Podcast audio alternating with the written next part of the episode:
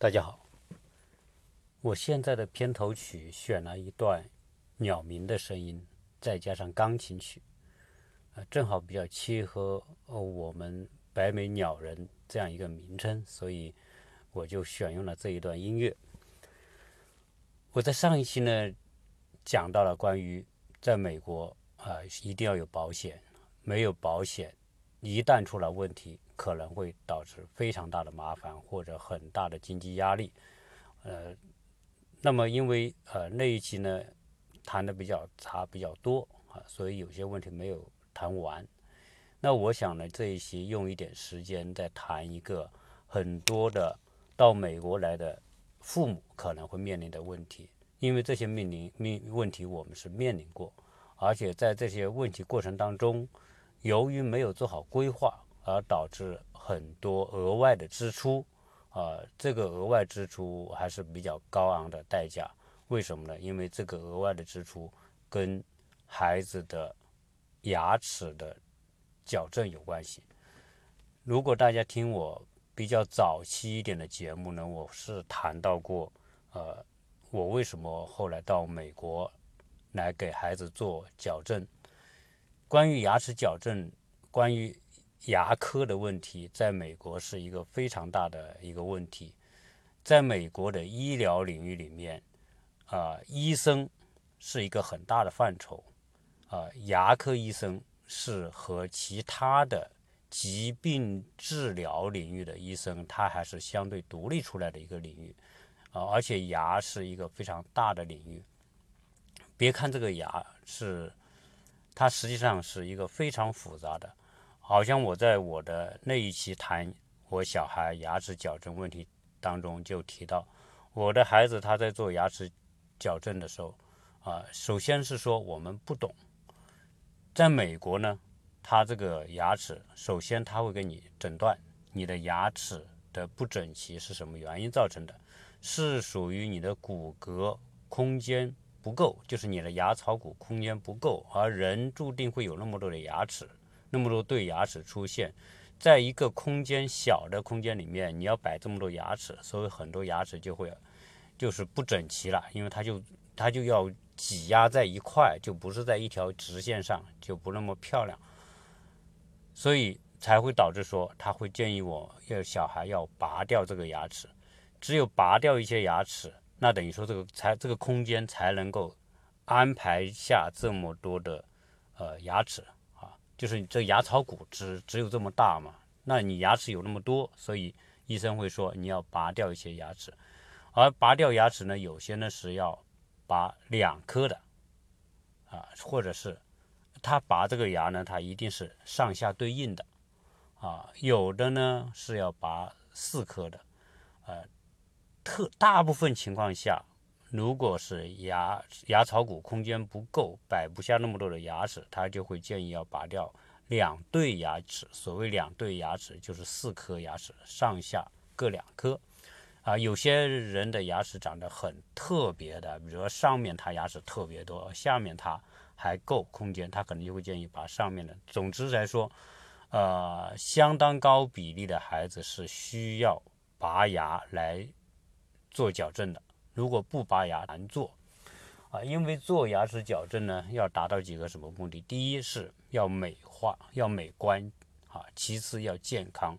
如果要美观，它就包括什么？包括你牙齿要整齐的美观，以及你的上颚和下颚和你的脸型啊要美。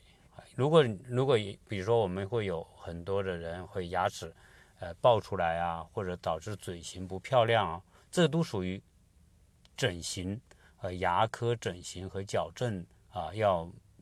解决的范畴。所以我们来的时候啊，去年他就拔了四颗牙，但是拔四颗牙，按理来说好像很简单，实际上不不简单。在美国，很多的条条框框规定的非常的严格，他四颗牙齿里面。那个矫正的诊所说，我我只能给你拔三颗，有一颗我不能给你拔，因为那一颗是属于牙科的外科医生所解决的范畴，不是他矫正的这个诊所能解决的。也就是说，那其中有一颗牙齿是有高难度，拔起来，因为牵涉到你的神经敏感部位，拔不好就可能伤害你的嘴这个下颚相关联的神经啊，因为那根神经和你那颗要拔的牙靠得很近，他们有和就就是他们就是这么分得很清楚，好，他就把你推荐到另外一个专门做牙科的外科手术的这个诊所去说。大家听清楚，这个牙科外科手术，它不是做矫正和整形用的，它就是专门来解决这些非常高难度的拔牙或者治疗牙齿。那这说明什么呢？说明那个诊所它更注重的是在治疗的难度，因此呢，这些医生在在能力和水平上也就会要求更高。啊，我也看了他们的那些拿的那个执照，以及他们在学校的这个毕业证，啊，都要证明他是可以有能力做这个啊高难度的拔牙的啊。当然还有很多其他的问题了，他不光是拔牙啊，因为我只面临这个拔牙，所以就要专门去约那个诊所，约那个诊所啊，那个诊所给你排好时间，然后你再带小孩去。他在跟小孩做全身麻醉啊，因为我们开始以为是难度很大嘛，可能就有危险。那他们说，呃，我们很专业，专门做这个，所以你可以放心，小孩会打麻药，也不会有痛的感觉，就是他就会睡觉啊。我们所以我们就去带他去啊那个诊所，专门拔了那一颗牙，就下面的有一颗牙，这颗牙呢还是属于属于智齿，长在里面的，还没有露出牙龈来。所以要把牙龈切开，然后要把那颗牙齿摘出来，啊，那颗牙齿离他的下颚神经特别近，啊，那小孩子呢就几乎全身麻醉，他就是属于昏睡的状态，啊，他也不觉得痛，嗯，但是嘴呢就流口水，因为他神经已经被麻醉给给给麻痹掉了，神经不起作用了，就不停的流口水，哈，大概会有。一天到半天这种情况，哈，满满嘴都是血那种。当然一天之后，他就基本上就就恢复了，哈，慢慢的啊，几天之后就基本上就好了，然后再去再去做做矫矫正，就装这个我们说的这种牙套啊，那个叫英文叫 bread，就是一条线再加很多我们看到的很多小孩子牙齿上装了那个小小铁片，然后一条线给它拉着那种。啊，这是我们当时做的，呃，这这些都是我们意料之外的。但当然，在国内有可能也面临同样的问题，因为我们在国内没做过，就不知道。我只是把美国的情况跟大家讲。好，那我们在那边做了这个牙齿，找了那个诊所。那有一个问题又来了，美国做这个牙齿整形一般是二两年。到二十五个月，就是二十四到二十五个月的时间，大部分都是这样要求的。因为你只有这样长的时间，你的牙齿才能够调整到位，而且能够它的位置能够稳固，而不出现你把这个牙套拿掉之后，啊，又又还原成原来那个样子，那就很丑了，是吧？你本身又拔掉几颗牙，然后又又又还原成原来的样子，那不就更难看吗？啊，所以。他会要有这么长时间，而且呢，基本上要签合同。所以在美国呢，嗯，做这个孩子的牙科的矫正，啊，每个州还有很大的区别啊，这也是我们当初没遇到的。在加州做牙科，啊，首先是说这种牙科诊所做矫牙科诊所分很多很多类。有些类别只做牙齿的护理，有些类别是做牙齿治疗，有的是做刚才讲的高难度的那种呃手术，有的呢只做呃也做矫形，就是它分很多类。有些人做牙齿护理，比如说洗牙呀、啊拔牙啦，或者是说呃植牙啦，但是他不一定做做那个矫正，所以这个要首先弄清楚啊。他提供什么样的服务，而且他因为他细分到某一个领域之后呢，可能他就在某个领域做的特别好，你肯定信任在某个领域做的特别好的那种。所以我们当时去的是一个啊朋友推荐的，呃是专门做给孩子整形的，呃生意是特别好，基本上你去都要排队很多。可见在美国呢，我我刚讲讲过说美国牙科啊是一个很大的范畴，而且呢，这个美国人的观念里面有一个特别重要，就是牙齿是人生非常重要的一张名片。嗯，如果张开嘴让人看到一口不漂亮的牙齿，那首先你给人的印象分就会大打折扣啊。而在这样一个商业社会，印象分是如此的重要，所以大家都不愿意在这个方面有所缺失。因此，在美国的这这个家庭。啊，只要条件好一点的，基本上都会让自己的小孩在他的 teenage 这个时间，就是一般从事在十岁到啊十四五岁之间哈，来安排做这个牙齿的矫正。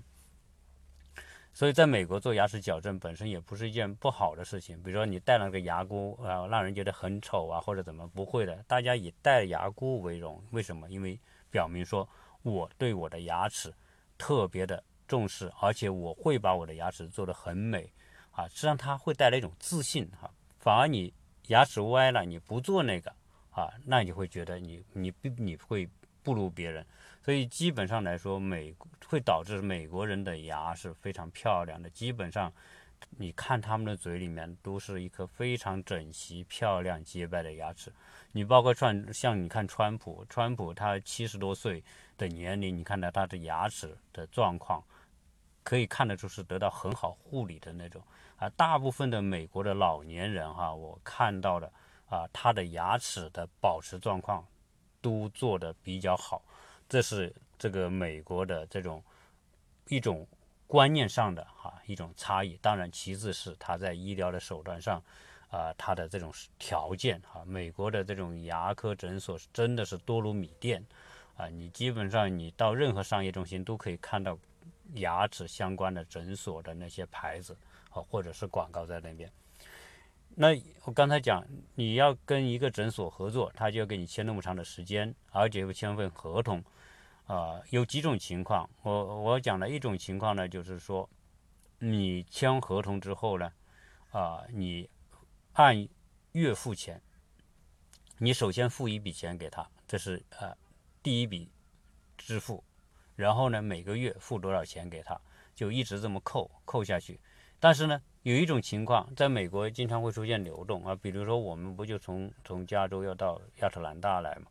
那就比如说我那个我没有完成二十四个月或者二十五个月的治疗，那怎么办呢？你这个合同还在这里。如果你不终止合同，他就一直从你的银行里面扣钱，或者你一直要付钱给他，啊，那那就变成说你要终止这个合同。但是这个就会带来一个问题，就是因为他跟你签了合同，合同都会有约定，如果你提前终止治疗，你如何来要补一部分的这种费用给到这个诊所，啊，那我们当时就就面临这个问题，只治了大概不到半年吧，也就是差不多半年时间。那我们要要要离开那里，我又不可能说跑回去，每个每个月跑回去一趟啊。这个美国这么大，那也没有办法跑回去，时间也好，空间也好，都都不允许。那只能跟他谈，我要终止合同。那终止合同，他说，那他就是有一个规定，那个诊所的规定，因为可能每个诊所不一样哈，我没有办法啊说一个通常的一个处理。只是我那个诊所是怎么样的？比如说你治了半年，然后你还有。还有一年半，一年半你每个月是要付一百美元，那就还有相当于你还有啊十八个月，那你还要付一千八，但是你要提前终止呢，他就要收你这没有支付完的这一千八的一半作为解除合同的一个一个条件，也就是说我要另外付九百美元给他才能解除这个合同啊。当然，在美国呢啊这种情况是可以去沟通的。呃，如果你不沟通，那你就付九百美元，是吧？这也很贵，很冤。你什么都没做啊，后面这些什么都没做，他又付收到你这个钱。嗯，当当然，你说是不是霸王条款啊什么的？那所有诊所都有这样的一个约定，因为因为他说我一个月收你一百，相当于你分期付款，降低你的你的降低你的这个支付的这种负担啊。我我是照顾了你，但是你现在不做了啊，那我就要把。啊，就我就不能按这个条件给你了，所以他要收那个钱。当我我们呢也尝试着去跟他沟通，但是沟通也不会说你一沟通他马上就给你放宽条件降低这个费用，呃，所以很多时候在美国呢，很多时候生意真的也是谈出来的，包括很多的条件都是谈出来的。美国人也不完全是铁板一块啊，大家相信，就是说，美国虽然讲规则，但是在很多的呃商业的合作啊条件上都是谈出来的啊，绝对不存在说只有卖方市场或者没有买方的这个这个啊。空间的这样一个情况，那我就跟他谈，我开始跟他打电话，不停的告诉他，我说我要移到别的啊州去了，我这边不能做了，嗯，我想终止合同。那他一开始他每次都告诉我，你必须付那个九百美元。呃，我说我想找你们老板聊，后来他们说老板不在，他经常会以老板不在来来搪塞。后来后来我打了很多次电话，我也晓之以情，动之以理，我说我愿意来做一定的补偿，但是不能补偿这么高。啊，你希望你能够理解我，我们在这边也没有收入等等这些情况啊。那后来我多次问他说要找老板，后来他又找一个负责人跟我谈，找负责人跟我谈呢，开始也说不行，他说我没这个权限哈，我只是负责的，我不是老板。所以美国人有时候他也是，我觉得心态上是一样的吧，能够保住自己利益的，他一定是找各种借口和理由哈，一样的。这在人心上是。嗯，没有什么。作为人性的某一个角度是，老美和老中没什么区别。好，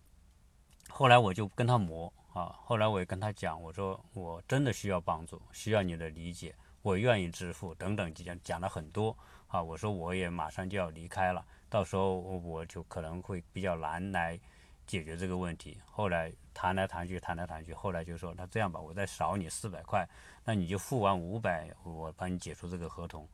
那后来我们就只能这样了，他也让了一步嘛，那我们也就让一步，就就付了这个。虽然没做治疗，但五百块我们付了啊，就是这样，然后解除了一份合同。啊，大家会说，哎呀，那我就不理他行不行？啊，从理论上来说，你可以不理他，但是在美国作为一个信用社会呢，你跟人签了合同。你是有你的个人记录、电话号码、银银行卡的信息在那里，他可以依据这个合同直接就是申请啊。首先，他可以直接就就从你的银行卡划拨款项，是吧？另外一种情况，如果你银行卡没钱，他可以申请啊追通过追债公司来做这个事情。那追债公司来做这个事，你也烦嘛，对吧？然后或者他通过律师来做这个事情，都是一件你要去应对的事情。或者他跟你起诉呢？啊，当然也不至于很少的钱去起诉。但是假如说真要是起诉呢，嗯你对吧？你是没有办法，因为你是跟人签有合同的，所以这些都有可能留下一种记录在这里面。而而这种记录，当然如果你是美国身份的人，你是有绿卡或者美国公民，那更不敢。你的这个都跟你的社社会安全号挂钩的啊，那你所有这些记录都会。放在你的这个社会安全号的这种，啊，这个记录下面的，那别人一看你属于赖账的人，那那肯定以后你做很多事情就麻烦了。所以这个是，呃，一般情况下我们肯定还是不愿意做这做这个事情，是吧？就是说去去赖这种账啊，但是跟他解决好了，啊，付了这个钱，他也出示证明，他这个合同解除了，他就不会再去找你要后面的这种钱嘛。这是一件事归归一件事啊，这个。这是我们所面临的问题。那后来我们到了亚特兰大，我们要去另外去找这种诊所。找诊所呢，哎，发现不同的州这个牙科的治疗的市场状况完全不同。加州我们找的是相朋友推荐的啊，也是因为朋友比较了之后推荐给我们，是相对来说性价比最好的啊。加州本身这种对牙科的这种管理，政府法律对它的管理也比较松。就是说，你只要有执照啊，你就可以开这个诊所，呃，所以导致加州的诊所就特别多，相互之间的竞争也好，比价也好，这个那个，最后呢，可能导致他给的条件，嗯，比如说有些专门给墨西哥人，和我们去的那个，他主要的病人是墨西哥人，墨西哥人收入相对偏低的情况之下，他给的这种付款条件就相对会比较低一点啊，比如说你可以分期付款，一个月付一百。而不是说一下要付几千啊，这个时候对于美国人来说，一下付几千是个非常大的压力。当然，不是说因为他啊给你的条件低了，他的治疗的水平就放低了，这个还是不会的，因为毕竟它是有规范和要求的。你只有达到这个条件和要求，你才能可以开业开张。你必须就有这样的医生在这个诊所里面哈，有有多少这样的相应的助理、护士啊等这些，他一定要达到个标准才能。所以也不用担心说他会因为。啊，这个给你的支付条件降低，然后它的标准就低，这个这个应该还是不会。那我们到了这边情况就发现，哦，交界这边美美国东部这边相对来说比较保守，所谓保守就是说它不是那么开放。那在美国最开放的州就是加州啊，大家相信，不管是所谓开放会带来好处。啊，会带来自由竞争，带来创业的机会，带来新兴的这产业的发展。当然，开放也会带来坏处。你看，美加州就是个屁屁股州，啊，什么人没有身份的到加州都得到保护，所以导致加州为什么大家会觉得越来越乱呐？越来越多的 homeless，就是失去家园的人，搭个帐篷住在街上的，到处是啊。那就是因为大家都到那里，政府当地政州政府保护他们。也不遣返他们，他们就变得窝在那个地方，变这种人就越来越多哈，所以有利有弊。那东部这边呢比较保守，呃，比如共和党人占多数的州啊，那他的保守，他就是按法律，他的管理各方面比较严。要开一个诊所来说，开一个牙科诊所，条件和要求就比加州要高很多，高很多，包括你的执照，包括你对这个医生的这种这种。每年的审查，我们说的这个每年的对他的条件的审核，以及他的这种一段时间要重新进行考试，啊，总之来说啊，它是比较严格，就导致呢这边做牙科开牙科诊所的这种成本会增加，那增他们的成本增加，就意味着啊，它反映在价格上啊，在给客人的价格上就高，所以基本上在这边的价格是相当的贵啊。可以说是加州大概的两倍的价格，呃，这个只还仅仅是只做整形，不包括拔牙。我们说的这个牙齿矫正是一块独立的，如果你牵涉到要拔牙是额外的，拔一颗牙多少钱？呃，如果牵涉到拔那种高难度的牙，那又是另外一块。所以真正来说啊，如果把矫正、把拔牙、把治疗加在一起，可能就。更高更高了，而就就算是在这个牙齿矫正这一块来说，它基本上是，呃，加州的大概有将近多一倍吧，大概四千多嘛，啊，基本上我们现在问到的是四千多，四千多美元，对于没有保险、没能没有保险来支付、来来帮助的情况下，你要自己掏四千多，它也是治疗二十五个月，啊，基本上程序是差不多。啊，这边呢，我们也去了很多的牙科诊所啊，去做了解。首先是生意都特别好，啊，这个是没办法啊，这是属于刚需啊，啊，就是那每次去哪一个诊所，朋友推荐的，基本上都是人很多，都是小孩子，家长带小孩来啊。我们看到的印，不管是印度人呐，或者什么华人呐，或者是。呃，墨西哥裔的啊，等等其他族裔的，反正都有。当然，我们住的这个区是以华人和呃印度人，呃加上白人为主，所以我们去看到的孩子大部分都是这些啊，这这个这个这些族裔的孩子在这边看这些牙齿做矫正。那我们联系了一个之后呢，就因为也不能拖嘛，从那边过来之后也隔了几个月。所以我们还是希望他尽快，所以比比了一下之后呢，我们最后定了一个，那也要四千多啊，将近就是四千五百美元来做完他后期的这种矫正，前面已经付了的还不算，那要付了，所以这个还是还是很贵的哈，在这边，呃，所以如果有可能呢，在这里插一句提醒提醒的话，如果我们的听友，你的小孩未来要来美国。如果有机会，从我听到我说这个话的这一刻起，你把牙齿做好。国内相比之下，比这边确实要低很多啊。当然，水平有可能来说，这边的水平要先进一些，它分的细一些。但是国内做做牙齿矫正已经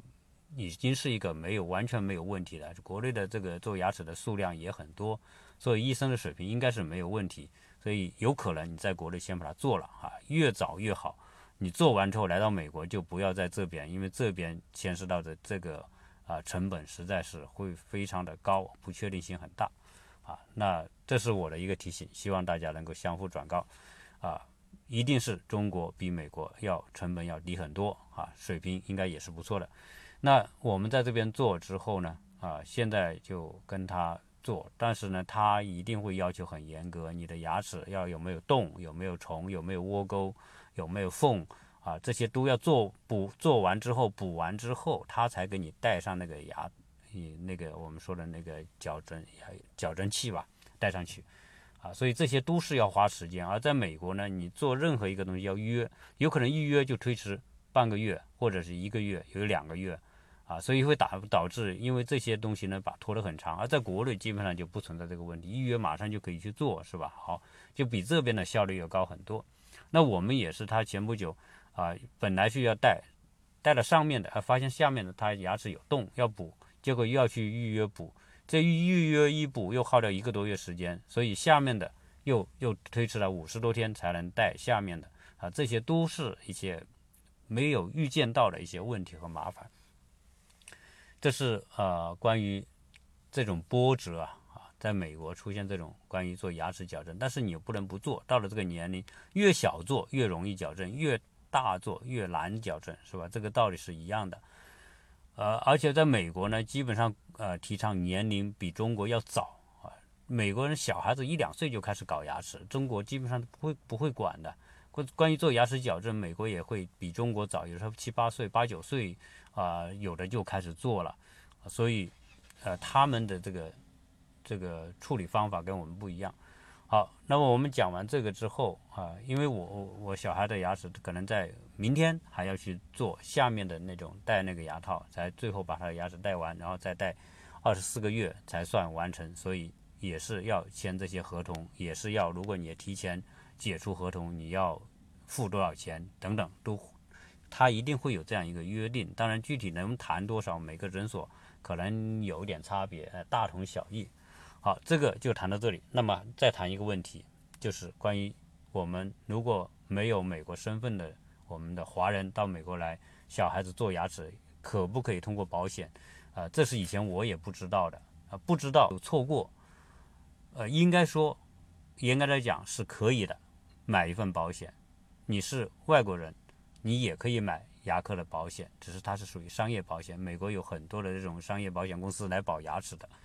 呃，但是它有个前提，如果你用它的商业保险，不是说你买了生效之后就能用，不是的，它有个提前期。比如说你的小孩，你预备他要明年做牙齿，那你最好是提前一年来买他的牙齿保险。美国的牙齿保险分很多种，有家庭计划，有个人计划。当然，一般情况下，家庭计划一定比个人计划要合算，因为家庭计划你就把一家人都包括进去了。呃，你提前一年买，你第二年接着再买这个保险，那第二年的时候，你的小孩再去做矫正的时候，哎，这个保险就可以 cover 它的一部分支出，而这个 cover 一部分支出可能会啊一千个不一样吧，根据你交的计划不同，可能是可以给你啊 cover 一千多、一千五百美元，甚至两千美元等等。总而言之说，哎，比如说你现在如果自己出钱是四千五百美元。如果他给你开为一千五百美元，那你是不是你就可以只要付到三千美元，对吧？那如果你再高点，可能再 cover 两千美元，你付两千五百美元啊。所以这个，但是他不会全部包的，他只能帮你包一部分，看你买的计划如何。呃，大家会说，哎，那我我提前一年买，我是不是都要提前一年花多一一一千多美元，然后第二年又花一千多美元，那不是也不合算吗？虽然他 cover 你一千多美元，你花掉了两千多美元，不是很不合算吗？呃，实际上也不是，因为他你买了他这个家庭套餐计划之后呢，他会给你一些福利。什么福利呢？首先是你的洗牙和检查牙齿啊，每年两次，就是半年一次，是包括在这里面的。比如说你家四口人，那你相当于有八次的检查和洗牙的这么一个服务是包括在这里面，你不需要另外付钱的。如果按照正常现在到外面洗牙，比如一百美元，那你就是八八百美元。你要按正常，你要掏八百美元去洗牙，啊，或者一般洗牙是让是在一百多美元的，就算你拿到一点折扣什么也要一百美元。如果一百多美元，你也差不多也要花了一千多美元了，是吧？但你买了这个计划，你可以做这个。同时，你买完这个计划之后，半年之后，如果你牙齿出现有洞，又要补又要治疗，哎，半年之后这个保险也是可以 cover 的，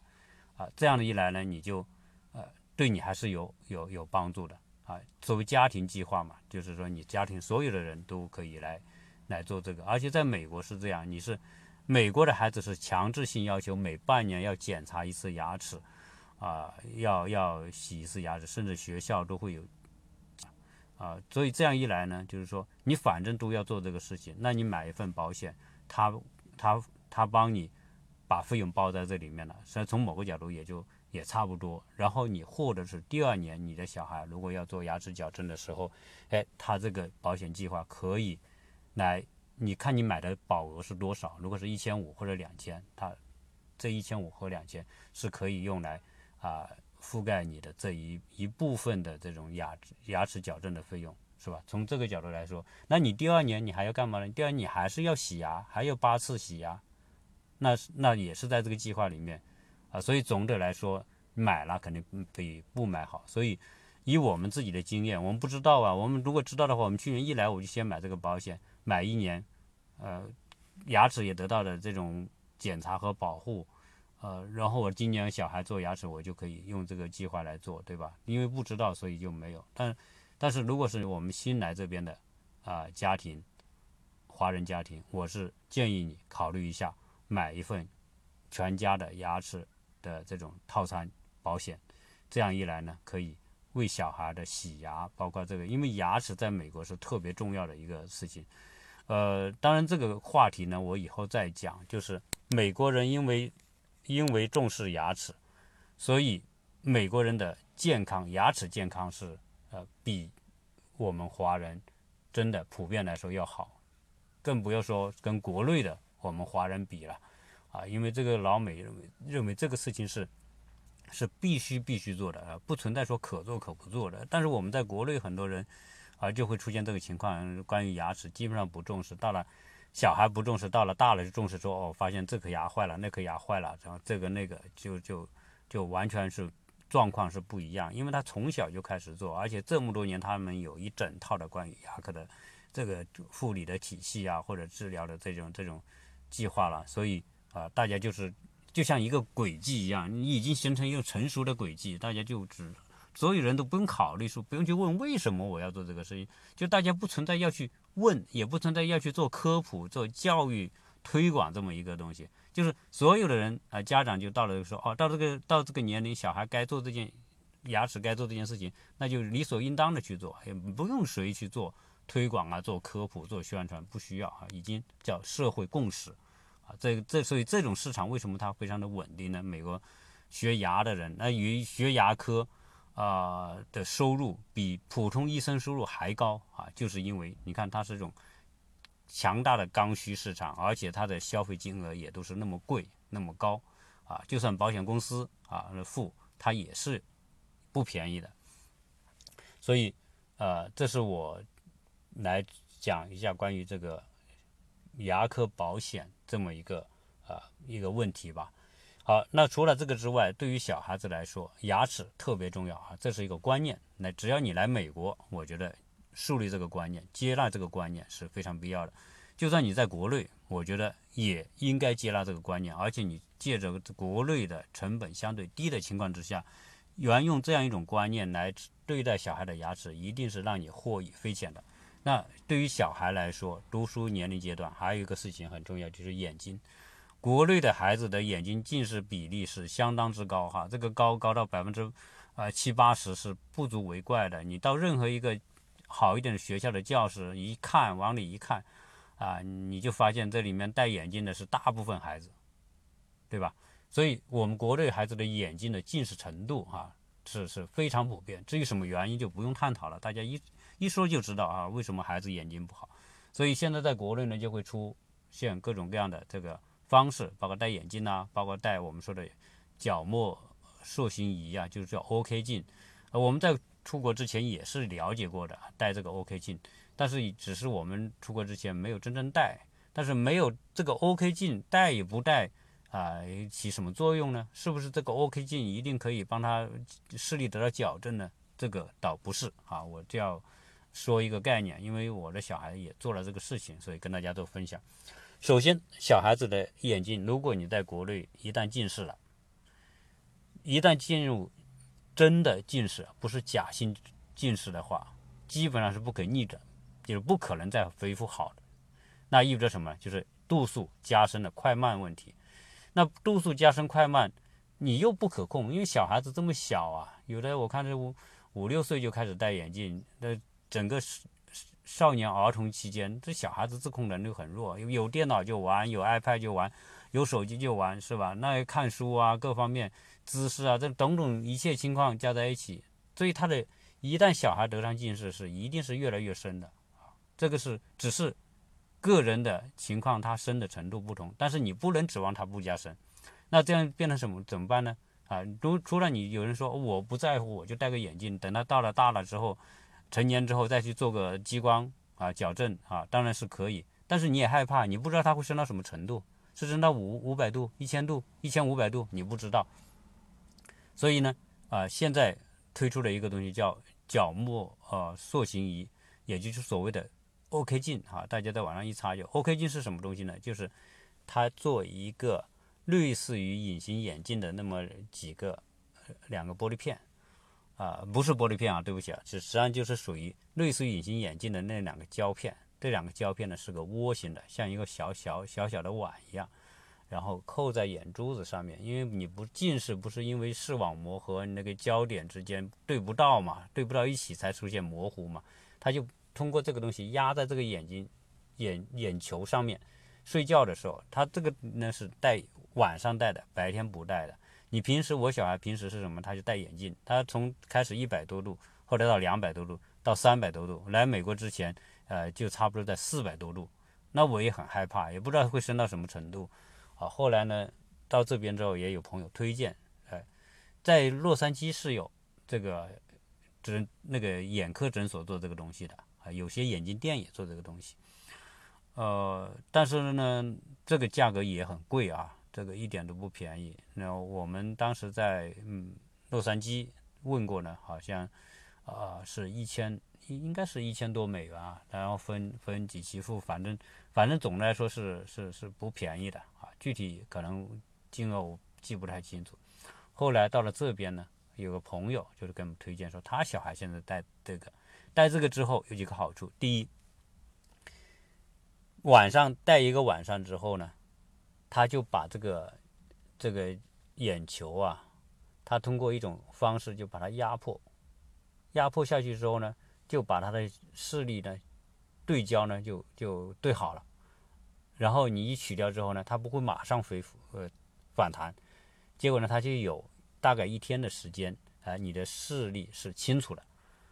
你就不用戴眼镜了啊，这是一个比较。方便的事情，小孩子经常动啊，体育啊，各种各种活动什么，你戴着眼镜不方便，哎，他可以不戴眼镜。第二个呢，他通过这种这种物理的方法呢，就让你的这种度数呢不容易加深啊，控制它度数加深，质变加深也是加深的很慢啊。比如说你现在是四百度，有可能你就控制在四百度，呃，到了如果一直戴下去，如果一直戴到呃。二十岁，你还是四百度，OK，那你就是四百度，基本上就不会再深化了啊。只要你成年之后，就不再不会再度数加深了。所以它会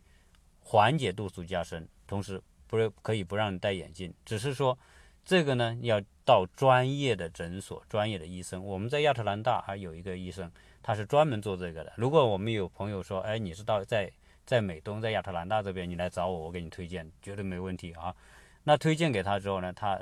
可能华人跟华人做生意灵活一点，你推荐呢，呃，跟他谈谈价格还会优惠一点。所以在这边的价格比在呃加州要便宜一些。所以，嗯，每个情况都不一样哈。我们说眼做做眼做牙呃，加州便宜，这边贵。但做这个眼睛戴配 OK 镜呢，啊，这边相对便宜，加州又会贵。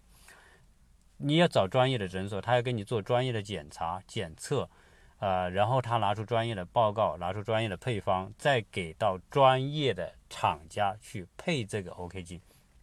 这个过程可能要两个多星期啊，它反正有个过程的啊，然后根据检查之后配完之后再通知你，你再去诊所，医生会教这个小孩，也会教这个家长如何去带。如何消毒？这个是每天要消毒。要如何用一些相应的眼药水，包括一些润滑液？因为这些毕竟有个异物放在眼眼睛里面嘛。你要，它只是它这种让它的阻力会特别小，它就用润润滑液来解决你睁眼闭眼时候所带来的这种异物感啊，能让它会舒服一点。基本上是睡前才戴，睡前把那两个那个镜片戴上。滴上眼药水，小孩子你就睡觉。你只要几天之后，小孩就习惯了。我的小孩一开始几天还不太习惯，而两三天之后，他就可以自己尝试戴。现在他自己戴，戴得很熟练。呃，怎么消毒啊？怎么做？就按照程序做，基本上也没问题。啊，如果万一是戴的时候觉得有点不舒服的话呢，你也可以停停那么几天，滴滴消消炎眼药水哈，然后再戴都可以。啊，总之来说，这也是一个很重要的哈视力。这也是一个超级重要的一个啊一个项目，对于小孩子来说，所以我呢就今天利用这个这一集的时间，就专门跟大家聊了一下我们所经历的、所我们所见到的，以及我们所总结出来的一些事情，关于小孩子的牙齿和眼睛的问题啊，这个呢啊应该说，如果真的听了的，我觉得你好好的。借鉴一下一些相关的东西，不管你在国内还是在美国，啊，都可以做借鉴。当然，我并不是专业的医生，我只是把大概的一些情况跟大家讲。如果你要了解特别专业的情况，当然，呃，如果方便的时候呢，你要是在这边呢，我是可以推荐我们所经历的这些医生也好，诊所也好，方便大家来为自己的小孩来做这个相关的这些治疗和保健。啊，因为这些东西呢，确实我们在语言上有障碍。如果要，如果要每一个都要去谈，也花很多精力和时间。所以，我也希望我们这个节目啊，以我们包括我们周边的很多华人朋友啊，啊，我们朋友圈里的人呢，互相来提供一种便利啊，令到说大家能够受益。所以这一期呢，我们就先聊这么多。我个人的微信啊是。幺八六零七三幺八二零零，或者是你输入鸟人的拼音啊，也可以加啊来加我的微信。如果你是加微信，请注明是听友。如果你不想进朋友群，请注明说不进朋友群。那这些呢，我们会根据这个来做。另外呢，我们这个群呢有一个管理员叫 Joy。呃，他是群主，在这里面呢，他会跟大家做一些沟通。大家有什么问题，也也可以可以来加他的微信。呃，他的微信号码我到时候放在我的这一期的这个留言里面哈，大家看下面的文字哈，我会放进去。大家如果要加他的也可以哈，加有什么问题可以找他，呃，帮大家来协调或者做沟通。那这一期呢就。先跟大家聊到这里，谢谢大家收听。